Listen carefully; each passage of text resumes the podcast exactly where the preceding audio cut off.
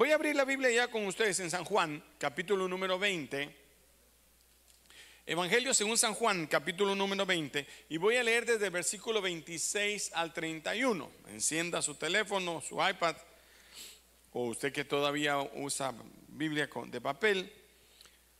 Juan capítulo 20, versículo 26 al 31. Dice así, ocho días después estaban otra vez sus discípulos dentro y con ellos Tomás.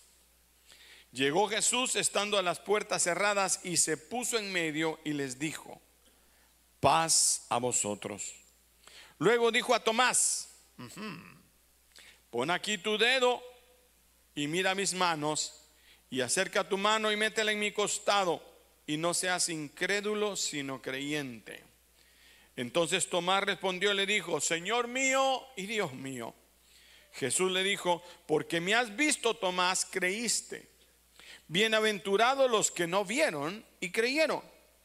Hizo además Jesús muchas otras señales en presencia de sus discípulos, las cuales no están escritas en este libro, pero estas son pero estas se han escrito para que creáis que Jesús es el Cristo, el Hijo de Dios, y para que creyendo tengan vida en su nombre. Oramos.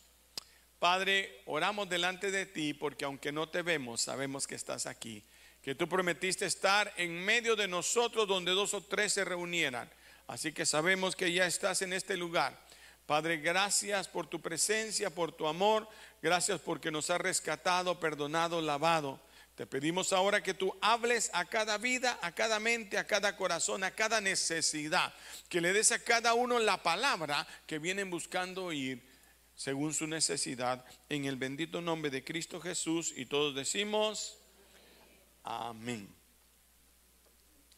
Cuando los discípulos le cuentan a Tomás que Jesús resucitó, Jesús, eh, Tomás hace la exclamación y dice, hasta no ver, no creer. ¿Cuántas veces ha dicho usted eso? Hasta no ver, no creer. Dígale a su vecino, no seas Tomasita o Tomasito. ¿Sí? Digo, hasta no ver, no creer. Yo no, no, no, no voy a creer eso. Y ahora Jesús se aparece en medio de ellos. Me imagino que la expresión de, Tomás fue, ups. Y Jesús se dirige a él y le dice, bueno, tú lo que querías era pruebas, aquí está, pon tu dedo en mis manos, pon tu mano en mi costado, para que veas que soy yo el que resucité. Tuvo que ver para creer, dígale a su ver para creer. Pero tener fe es todo lo contrario. Él tuvo que ver para creer, pero Dios nos implica en su palabra que hay que creer para poder ver. Dígale a su vecino, creer para poder ver. O sea, creer sin haber visto, eso es fe. Debemos creer para poder ver lo que esperamos. Eso es lo que el Señor está tratando de enseñar aquí. Tuviste que tocar algo, que alguno de tus otros sentidos tenga que eh, confirmar que lo que yo digo, que, que, me aparezca, que me toque, que me haga. Pero el Señor lo que nos llama a creer es en, en lo que Él ha prometido en su palabra. Jesús espera que cualquier cosa que esté en la Biblia, por eso Él dejó su palabra. Dígale a su vecino, tú tienes su palabra. Ahora la tiene en el teléfono, en el iPad, la tiene en la computadora, la tiene donde quiera, la puede encontrar porque su palabra nunca cambia. Yo ya tengo muchos años, quizás 40 años de andar predicando este evangelio y nunca nadie me ha podido decir eh, dónde es que dice que la Biblia se contradice. ¿Dónde hay algo en ese libro que fue escrito hace tantos años? Porque eso es lo maravilloso de este libro, que a pesar de ser un libro tan viejo, se imagina que se cree que el primer libro escrito fue el libro de Job, de Génesis. Estamos hablando dos mil años, tres mil años antes de Jesús, más ahora. Es un libro de cinco mil años. Dígale a su, a su vecino, casi tiene tu edad. Y a pesar de eso, sigue siendo un libro actual. Yo encuentro en él las respuestas. Y, mucha gente me decía, pastores, que la Biblia se contradice. Yo por eso no creo. Y le digo, ¿dónde? No que mi tío me dijo, que mi tía me dijo, que mi vecino, que me... Pero no he encontrado. Yo mismo traté de encontrar algo eh, donde pudiera eh, contradecirse, no estar de acuerdo. Han pasado los años, se actualiza. No habían ni, ni descubierto que la tierra era redonda cuando ya Job decía la redondez de la tierra. Si lo hubieran escrito en ese tiempo, cuando se creía que, que la tierra estaba sobre cuatro tortugas y que era cuadrada, él hubiera puesto las tortugas que están debajo de la tierra, pero no. Podemos ver lo maravilloso, lo sobrenatural de la escritura, pero no me voy a entretener ahí. Pero lo que Jesús espera es que creamos lo que está escrito en su palabra. Eh, la forma en que alcanzamos la vida eterna dice que nosotros leamos la escritura porque en ella nos parece que tenemos la vida eterna y ellas dan testimonio de mí. Preparamos nuestra fe para todo aquello de lo cual seremos testigos. Hay que creer para poder ver. Diga conmigo fuerte, creer para poder ver. El Señor dijo, les voy a dar poder para que ustedes sean testigos. Y aquí tenemos que ver entonces que por la fe el Espíritu Santo operará a través nuestro para que ocurran milagros. ¿Cuántos han visto milagros? Levanten la mano los que han visto milagro en alguien que estaba enfermo, se levantó, alguien que no tenía, quizás el mismo eh, en un momento. Todos los hemos sido partícipes de esos milagros, ¿ya? Para, porque ya el Señor no quiere que solo seamos eh, conocedores, sino que ahora seamos testigos, no solo creyentes. Por ser creyentes ahora somos testigos. ¿Qué quiere decir eso? Cuando yo era creyente creía así, Señor, yo creo, tú lo vas a hacer, eres poderoso, voy a orar, Señor. Pero cuando ya pasa algo en nosotros, yo tengo muchas cosas que contar a través de mi vida. He podido ver la mano de Dios en la naturaleza, pude ver la mano de Dios en mis papeles eh, de naturalización de este país, pude ver la mano de Dios en mi salud cuando me levantó de una cama en el intensivo. Bueno, pude ver tantas cosas que ahora no solo soy creyente, ahora yo soy un testigo. Yo doy eh, eh, completamente seguridad de que han pasado cosas en mi vida que son testimonio para la gloria de Dios. ¿Cuántos son testigos aquí de Jesús? No voy a decir testigos de Jehová, voy a decir testigos de Jesús. Pero es decir que ahora el Espíritu Santo opera. Hay diferencia entre ser creyente y ser un testigo. Dios quiere que usted sea un testigo, que usted pueda ver los milagros, pero los milagros vienen después de creer. Ahí está la gran diferencia. Tomás, porque viste, creíste, pero yo lo que espero de los que están en Maranata en el año 2024 ahora es que primero crean para poder ver. Cuando iba a resucitar a Lázaro, le dijo, Marta y María, no te he dicho que si creyeres, ¿cuántos quieren ver la gloria de Dios? Levante la que quiere ver la mano, la gloria de Dios. Primero crees. Qué interesante, es que esa es la fe. Que confiemos en Él de que Él lo va a hacer, aunque no lo hayamos visto físicamente nosotros. Dios quiere que caminemos por fe y no por vista, no por nuestros sentidos, porque aún los sentidos nos engañan pueden engañarnos.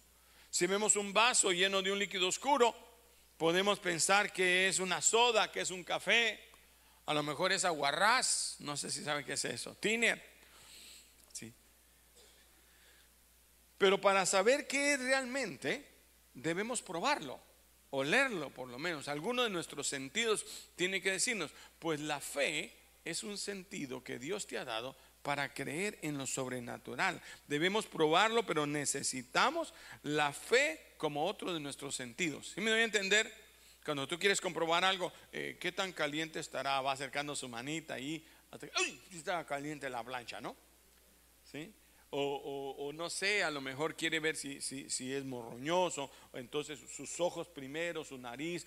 Bueno, ahora también tenemos que aprender a ver las cosas con la fe. Dígale a su tenemos que verlo con la fe. Dice Hebreos capítulo 11, verso 1, es pues la fe la certeza de lo que se espera, la convicción de lo que yo no se ve. Cada vez que yo miro ese, ese versículo, me recuerda uno de los ah, momentos críticos de mi vida. Tuve momentos buenos y momentos mejores. Y ese fue un momento difícil donde estaba batallando con mi fe donde yo quería que Dios me tocara, yo le decía, si realmente existes, mátame. Y yo voy a creer que existes. ¿Ya? Y, nada pasaba, pasaban los días oscuros para mí, me, levantaba y me acostaba igual, no, no, no, no, no podía eh, pasar de ese lugar, había un momento de, de, necesidad. Yo no sé si alguno de ustedes pasó algún momento de fe, de necesidad en su corazón así, pero yo estaba en esa angustia. Cuando llega esa palabra, es pues la fe, la certeza de lo que se espera, la convicción de lo que no se ve. Y yo empecé a pelear con mi mente, pero entonces lo que Dios quiere es que creamos sin ver y que no creamos, bueno Señor, yo voy a tratar. ¿Cuántos saben lo que es tratar? ¿Sí? Testéame, me dijo el Señor.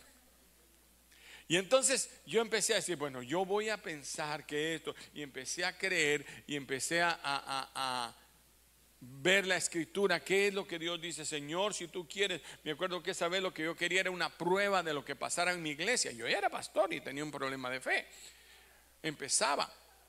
Y entonces le dije, Señor, que esta noche nunca había pasado, la iglesia esté totalmente llena. Pero quiero verlo, Señor.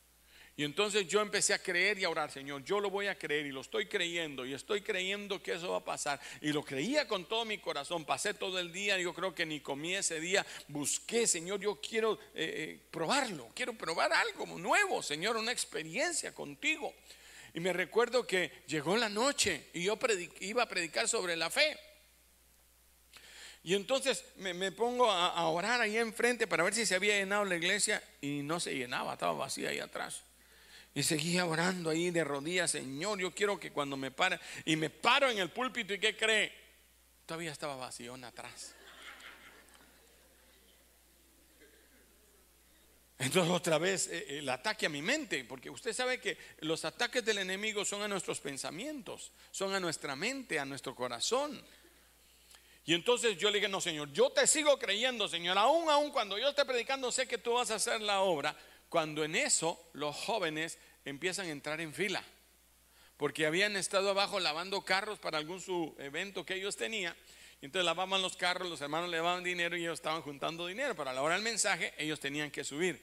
Así que cuando yo me voy, me paro enfrente, miro la iglesia así, pero en mi pensamiento y en toda esa batalla comienzan a entrar ellos, llenan los espacios que, que estaban vacíos y ni siquiera cupieron se empezaron a parar hasta atrás, donde había una pared, se empiezan a parar y ahí yo prediqué sobre la fe como nunca antes.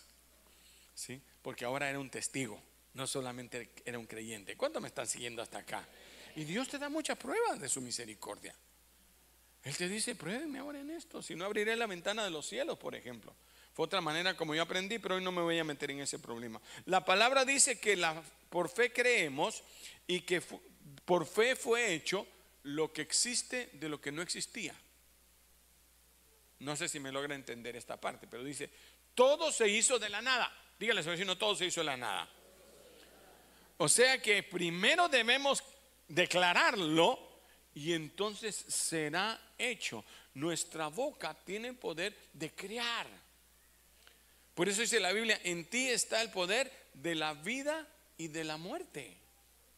Es muy importante lo que nosotros decimos. Así que nadie puede decir que vive por fe si no cree lo que no ve.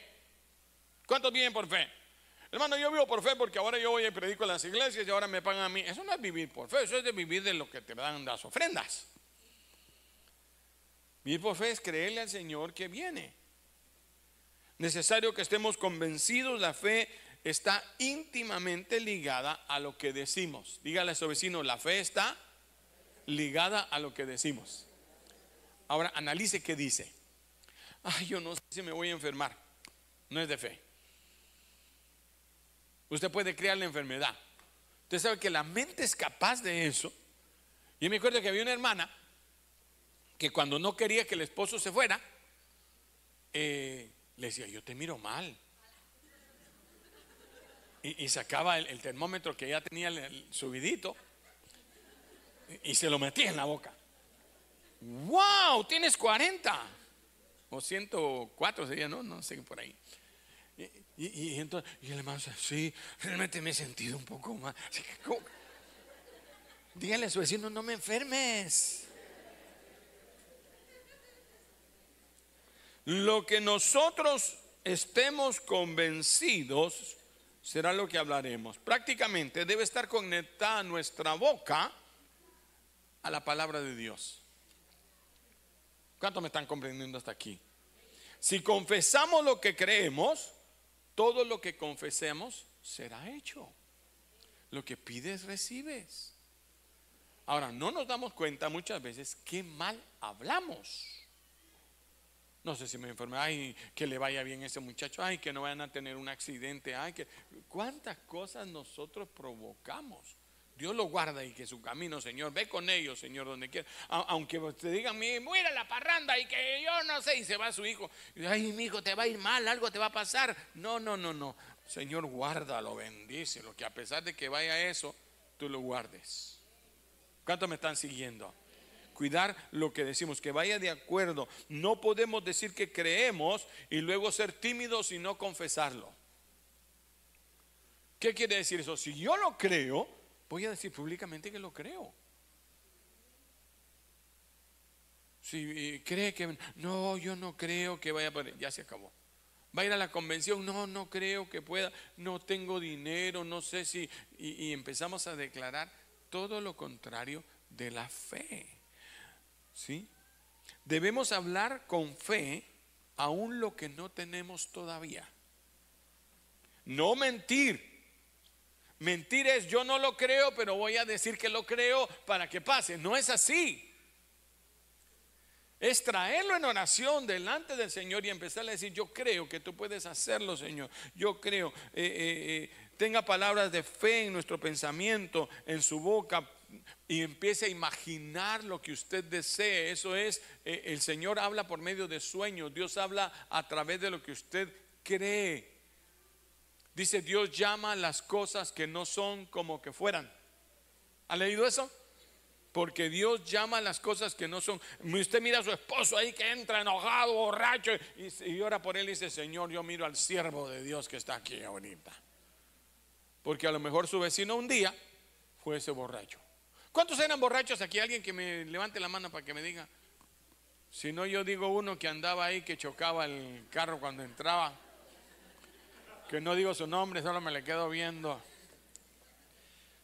Le reclamaba a la esposa por qué estaba chocado el carro si él había chocado con el basurero.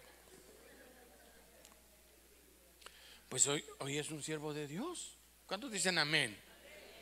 Y aquí hay muchos, el que está a la par. Cuando usted mire a su esposo, mire al revés. No digo, ay, viene este borracho otra No, no, el siervo de Dios hoy. ¿sí? Esto va a ser un testimonio que él va a contar que así venía. Si me voy a entender, pero lo tienes que creer en tu corazón. Que va a cambiar. Que esa mujer va a cambiar. Los hombres tendrían que haber dicho amén.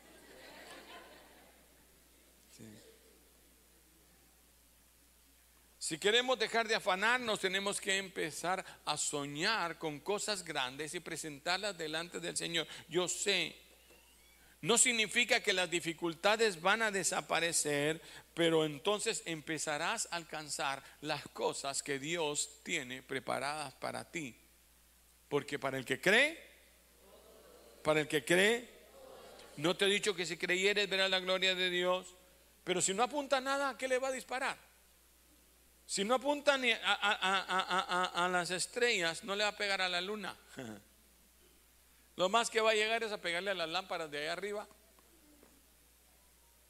Y a veces no apuntamos nuestra fe, no tenemos una dirección de fe. ¿Qué es lo que voy a creer? ¿Qué es lo que espero de Dios? ¿Qué, ¿Qué, va a ser de mi vida? ¿Hacia dónde voy? Comenzar a soñar qué es lo que usted desea. Es más fácil soportar la adversidad y salir adelante cuando usted tiene un sueño. ¿Hacia dónde voy? Yo tengo un sueño, yo quiero construir esto. ¿Cuántos quieren construir una empresa? una empresa de limpieza, una empresa de construcción, una empresa eh, de lo que quiera. Pero empezar a soñar. Ay, no, yo no sé si voy a salir esto, yo siempre sigo en esto. Y yo voy de mal en peor y soy como, eh, no paso de sopia gavilán, dicen en mi tierra.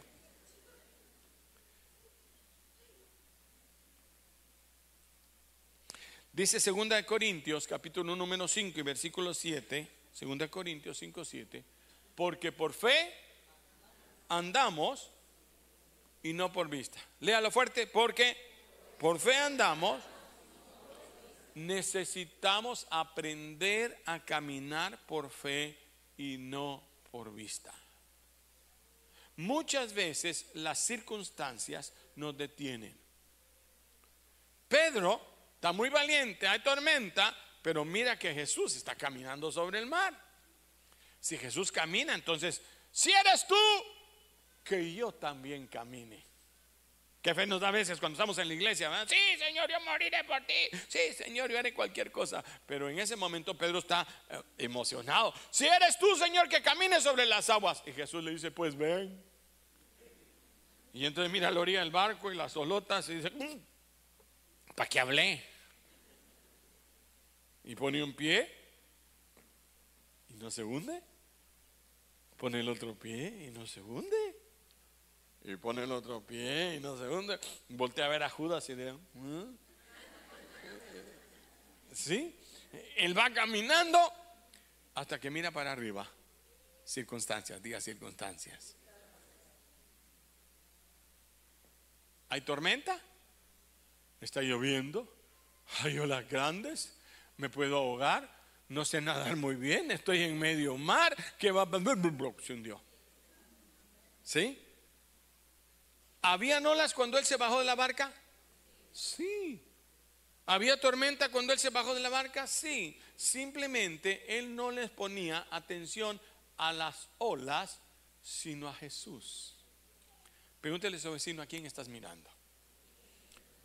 A las olas, al bolsillo, al tiempo, a lo que dice el doctor o al Señor. ¿Cuántos quieren ver al Señor? Hay un ejercicio, le llaman snowboarding, ¿sí? donde se ponen en parejas y van como siguiéndose uno al otro, como que fuera un espejo, el mismo camino que va, pero van agarrados. Y en una de esas exhibiciones salieron una pareja que ganaron el premio, porque el otro iba muy pegado a él y hicieron todo y no se, no se tropezaron en nada, sacaron 100. Y cuando pararon la sorpresa fue que el de atrás era ciego. Y todo lo que hizo fue confiar en el que iba adelante y lograron terminar la, carrera. Es impresionante. Era una ciega. Recuerdo que un, leí otro caso donde el hijo de una persona quería ser beisbolista. Sí, quería ser pitcher y tirar la bola, pero era ciego. Otro ciego, dile eso, otro ciego, otro que no ve. Y el papá dijo, ¿qué hago? Pero yo quiero papá. Entonces puso un radio en el árbol. Y le dijo, hijo, donde oigas, ahí tienes que tirar la bola. Y entonces él empezó y empezó a practicar y a practicar hasta que se hizo beisbolista de ciegos. Solamente le dice, aquí, aquí, aquí, aquí, ¡pum! Sí, tenía que hacerse al lado el, catcher para que no le dieran a él. Pero él aprendió de alguna manera con su padre y se convirtió, aún siendo ciego. Estos ejemplos de coraje y determinación motivan a alcanzar metas canaltas. Y nosotros que no tenemos limitaciones, que todo lo podemos ver, somos tan limitados y creemos tan poco a veces. ¿Cuántos me están siguiendo? ¿Qué vamos a hacer nosotros que podemos ver? Que tenemos manos, que tenemos pies. A mí me admira este predicador, ¿cómo se llama? Neil. Ven y lo dice hermano. Ese no es inglés, ¿eh?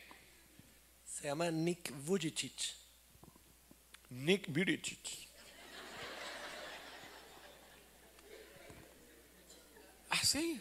El otro día estaba aquí en, en, en, South Lake. Viene a comer ahí. Pero así chiquito. Pero no tiene pies. Solo tiene la mitad de un piecito. Y con la mitad de un piecito camina. Ahora ya tiene dos doctorados. ¿Cuántos? No bachelors, doctorados, dos doctorados. Es un predicador en todas partes del mundo. Una cosita así chiquita, se quería ahogar, él mismo se quería morir porque no, no servía para vivir hasta que creyó en Jesús. Y cuando creyó en Jesús, creyó cosas grandes. Ahora ya tiene su esposa, tiene sus hijos, unos hijotes. Eh, sus hijos lo abrazan a él. A él cuando lo suben al púlpito hay que cargarlo, pero él predica y yo miro cientos de jóvenes llorando al mensaje de él. Y nosotros que estamos completos no podemos ni nada. El hombre se tira en la piscina y con su aletita. No, es tremendo, eso para mí es, sobrenatural. Un joven, un, joven ciego tenía el sueño de subir una montaña. Y su papá lo, lo, lo entrenó, le dijo, lo que tienes que hacer es seguir cada paso que yo dé. Y logró escalar el Everest, el, pico más alto. Se propuso y él lo logró hacer. Y nosotros ni, ni caminar a pie a la casa podemos.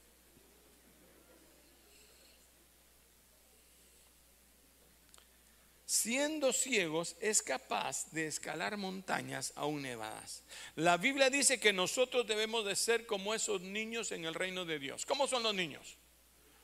Usted le dice a un niño, mira, yo te tengo un regalito, pero te lo voy a dar para tu cumpleaños. Ah, ya estuvo para que todos los días.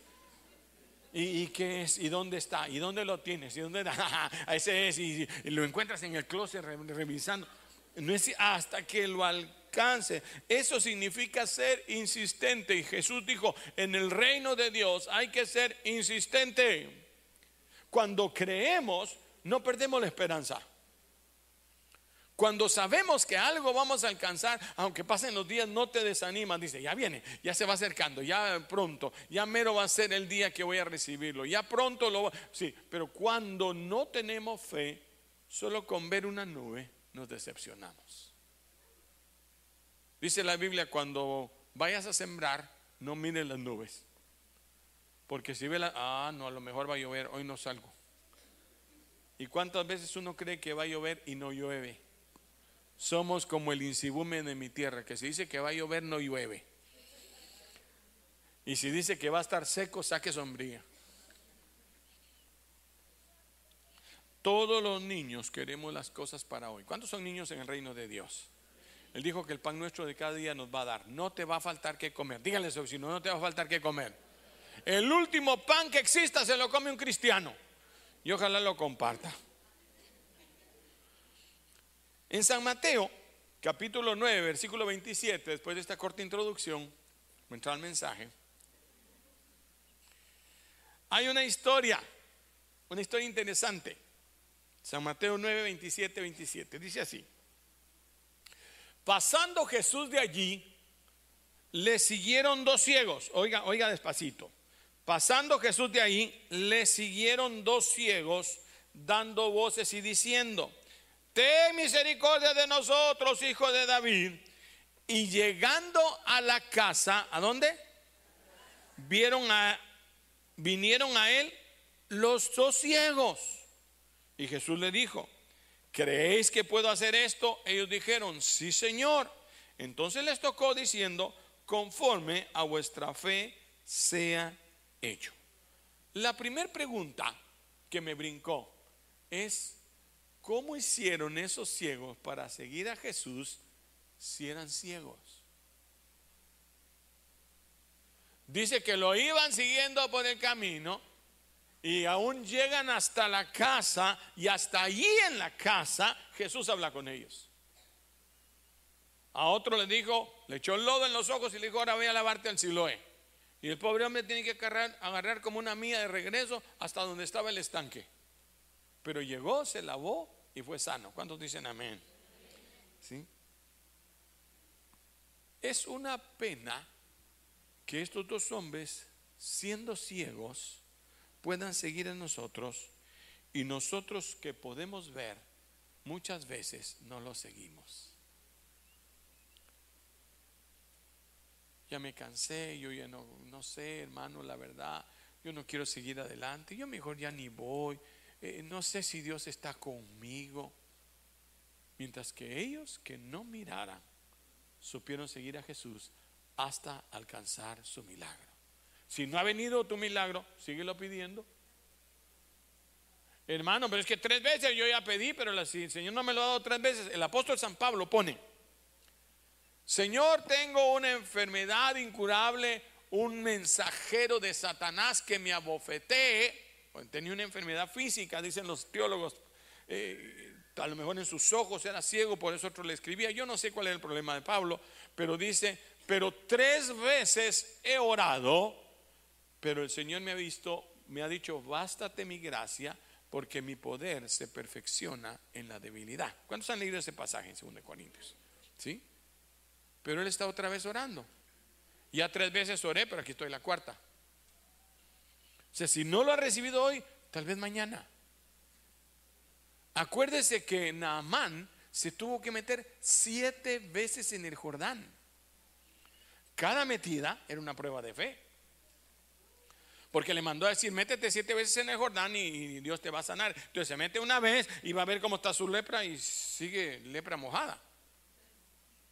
Y se vuelve a meter y sigue leproso. Y van los comentarios, uy, en vez de componerse está peor. Y se vuelve a meter y ahora está verde. Ah, no, no, son algas. Sí. Sí. Siete. Él se quiere salir como a la quinta y le dice, no, no, no, ahora ya, ahora ya, está mojado. No es indirecta. ¿Sí? Ahora ya está mojado, ya, ya, ya, ya probó, ahora termine. Si empezaste a pedir, sigue pidiendo. Dígale a vecino, sigue pidiendo.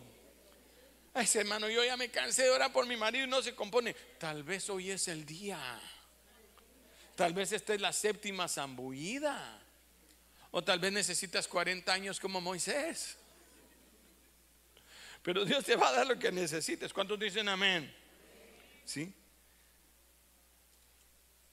Jesús sabía que estos hombres tenían fe. Tenemos que probar nuestra fe en medio de las circunstancias.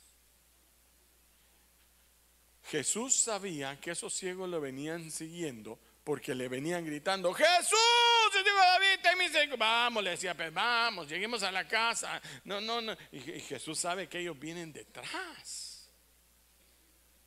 Jesús pudo haberse volteado, muchachos, para que no, anden ahí ciegos, tropezan. Va, sánense, pues, váyanse. Pues. No, lo siguieron. Probaron su fe. ¿Se acuerda que Santiago dice, pruébame tu fe por tus obras? Porque la fe sin obras es muerta. Entonces yo debo demostrar que creo. Yo debo de, hacer un acto de fe. No es mi tema, pero aún el darle a Dios es fe, sabiendo que Él te va a dar de regreso. El, el, brindarse para Dios, el entregar tu vida al Señor, es por fe y la respuesta siempre es buena. ¿Cuántos dicen amén? Jesús sabía que ellos tenían fe, pero lo siguieron sin verlo. Así que ver era lo único que a ellos les faltaba. ¿Cuánto me están entendiendo lo que quiero decir? Ellos creían, ellos eran persistentes, ellos clamaban. ¿Qué les faltaba ver nada más? Pero a pesar de no ver, siguieron adelante. Si no necesitaron la vista para tener éxito, para lograr que Jesús les hiciera el milagro, ¿cuánto no habrían hecho habiendo recibido el milagro? Ahora ya veo, si no viendo siguieron a Jesús, si cuando estabas necesitado y pedías aunque no vieras, Señor, Dios te hizo el milagro, ¿cuánto más Dios no te hará siendo un testigo del Señor que Él quiere bendecirte? Dígale a su vecino, Dios te quiere bendecir. Ellos demostraron con fe sus acciones. Y eso es lo que nosotros debemos hacer. ¿Qué podemos hacer nosotros? Caminar por fe y no por vista significa que cuando tú ves tu cheque de la quincena y dices, humanamente no me alcanza. Yo me acuerdo cuando con mi esposa calculábamos, con calculador en mano, porque eh, tanto para el pan, tanto para el... No alcanzaba. Y además decía que había que dar el diezmo. Y entonces alguien me dijo, háganlo al revés, denlo primero. No estoy hablando de dinero, pero cae al caso, porque eso es de fe. Y dijo, de esto primero y dígale, Señor, tengo fe en que tú me proveerás y nada me hará falta.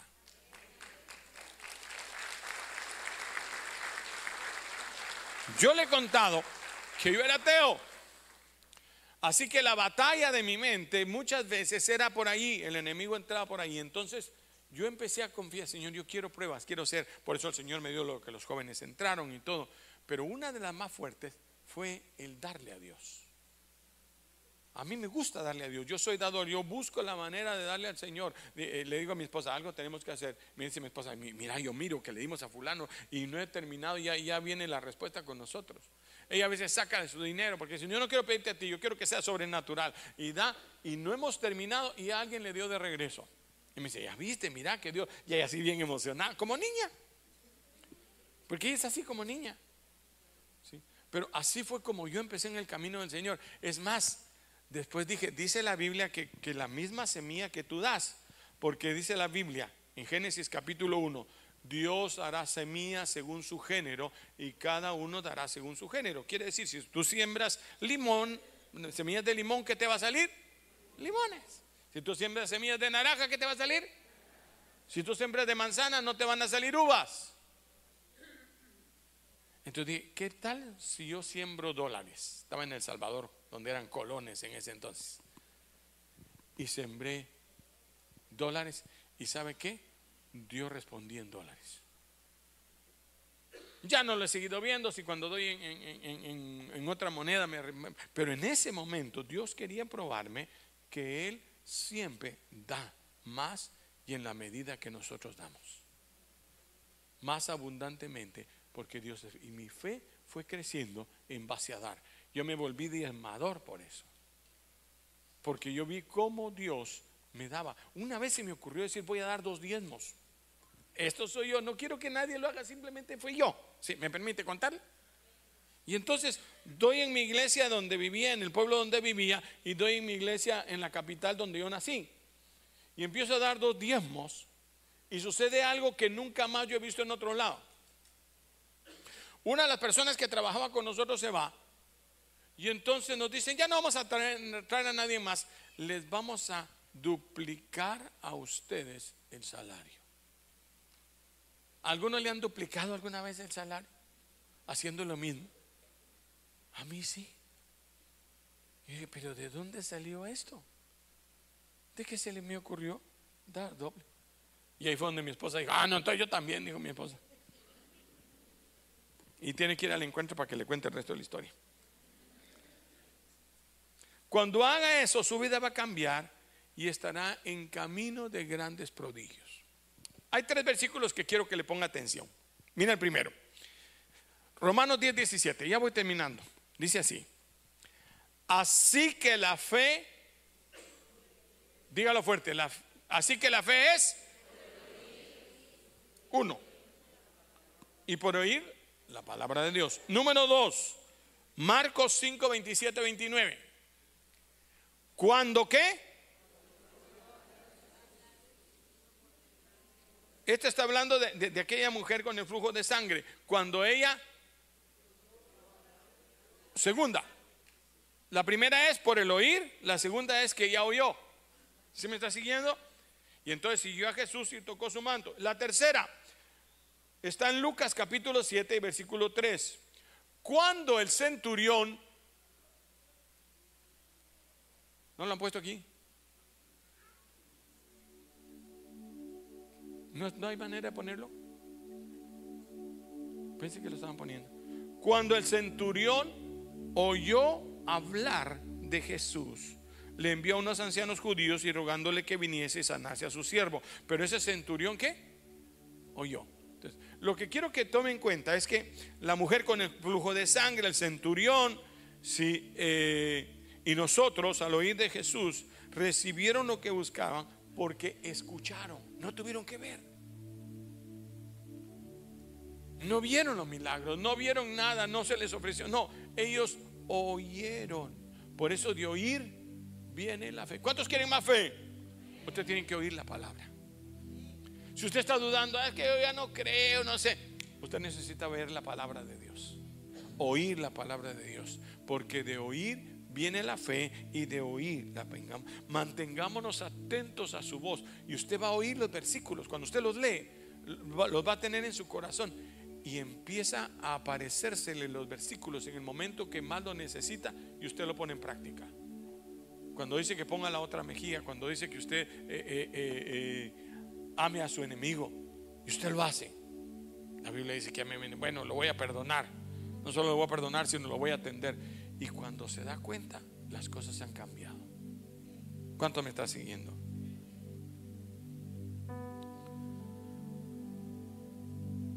Te bendiga, mi hijo. Ya sé que ya tengo que terminar. Cuando Ana, la mamá del profeta Samuel, quiere un milagro, ella llega llorando al altar. Está llorando tan fuerte y tan profundo que el sacerdote cree que ella está borracha. Le dice, hey mujer borracha, digiere tu vino y te vas. Y ella le dice, no estoy borracha, soy una mujer necesitada.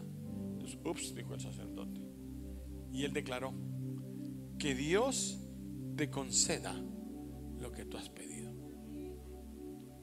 Y aquella mujer oyó, diga oyó, y creyó. Oiga, qué interesante. Probó que creía, ¿cómo? Dice que salió y no estuvo más triste.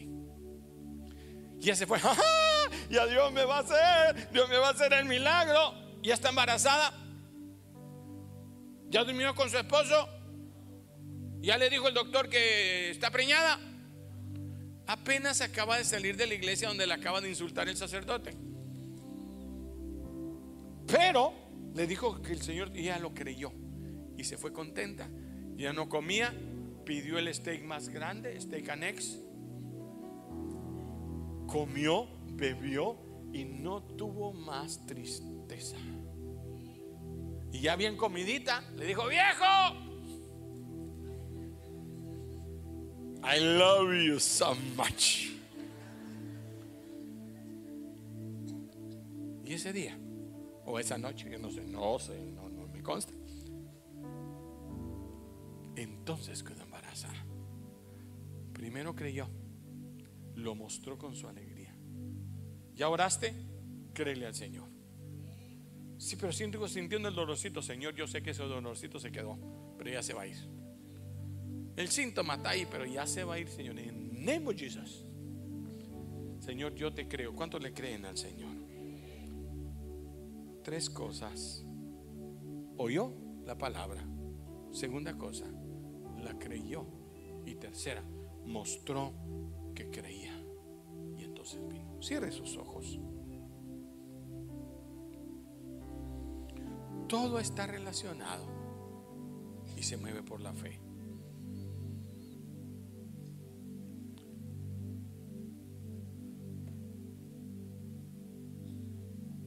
Realmente llorar nos ayuda a desahogarnos, pero ningún problema se resuelve llorando.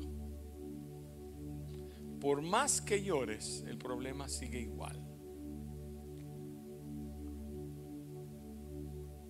Dios puede consolarte si lloras ante un problema, pero la situación se va a arreglar cuando tú sueñes y le creas a Dios. Cuando te levantes y confieses que la obra viene. Ese proceso de fe te va a conducir al éxito, al logro.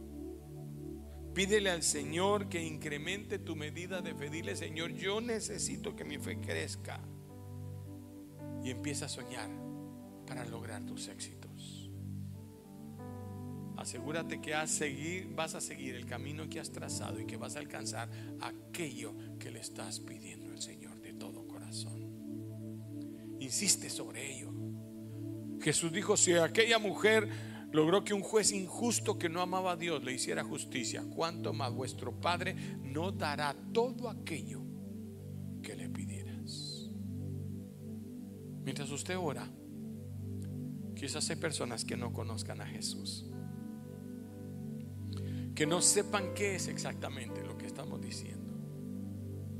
La Biblia dice que si tú crees en Jesús de todo corazón, Él entrará en tu vida. Y creer es decirle, Señor, entra en mi vida. El día que yo conocí a Jesús, yo le decía, Señor, manda un ángel que me toque con la punta de un ala. Quiero sentir algo sobrenatural. No sucedió. Pero sí sucedió algo. que dentro de mí algo cambió. No puedo explicarlo con palabras, pero es como que si una luz se hubiera encendido dentro de mí. De repente lo que no miraba empecé a ver. Y empecé a creerle a Jesús que Él había entrado en mi vida. Eso se llama fe. Y la Biblia dice que aquellos que le reciben a los que creen en su nombre, les da el derecho de llamarse hijos de Dios. Si tú has perdido la fe, si te has abandonado, te necesitas oír de la palabra de Dios y esa palabra te va a traer fe. Pero si tú nunca has hecho una decisión por Jesucristo, todo lo que tienes que hacer es recibirlo en tu corazón y Él cambiará tu vida. Él te dará una nueva oportunidad. Es decirle, Señor, yo creo que si tú entras en mi vida, todas las cosas van a cambiar si tú tomas el cuidado. ¿Por qué Dios no lo ha hecho? Porque no lo has invitado. Porque Él es un caballero que nunca va a entrar a la fuerza. Porque tenemos un libre albedrío que Dios te dio. Y ese libre albedrío es tú decides si quieres a Jesús contigo o fuera de ti. Cuando la gente le dice no te quiero Jesús, Él se da media vuelta y se va. Pero si tú le dices entra en mi corazón, cambia mi vida, Él va a entrar en tu vida. Queremos ayudarte, queremos hacer una oración por ti, guiarte, porque la Biblia dice que con el corazón se cree para justicia, pero con la boca se confiesa para salvación. Si tú quieres confesar a Jesús, queremos hacer una oración contigo y que tú confieses a Jesús, Él va a entrar en tu corazón y te va a dar una nueva oportunidad. Eso se llama fe. Él va a entrar en ti y va a hacer todas las cosas nuevas.